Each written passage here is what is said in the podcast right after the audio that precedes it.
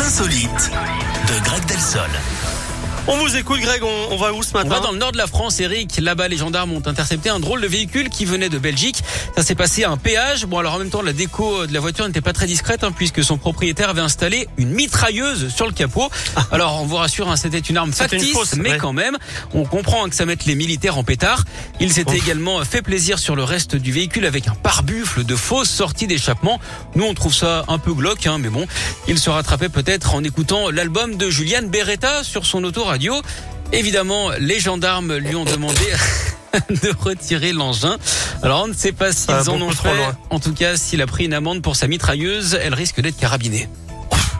Bon, allez, merci beaucoup. Ça va trop loin. Hein. Pourquoi C'est vrai que ça va trop loin. Un petit clin d'œil Beretta. à Juliane Beretta, ça fait pas de mal, Beretta, non écoute. Bon, euh, Julian Peretta, bon, qu'on embrasse. Ah bah, bien sûr. Euh, il est 11h05. Merci, On le verra Greg. peut-être au prochain scoop live, sait-on jamais. Ça dépend s'il y a des petits fours.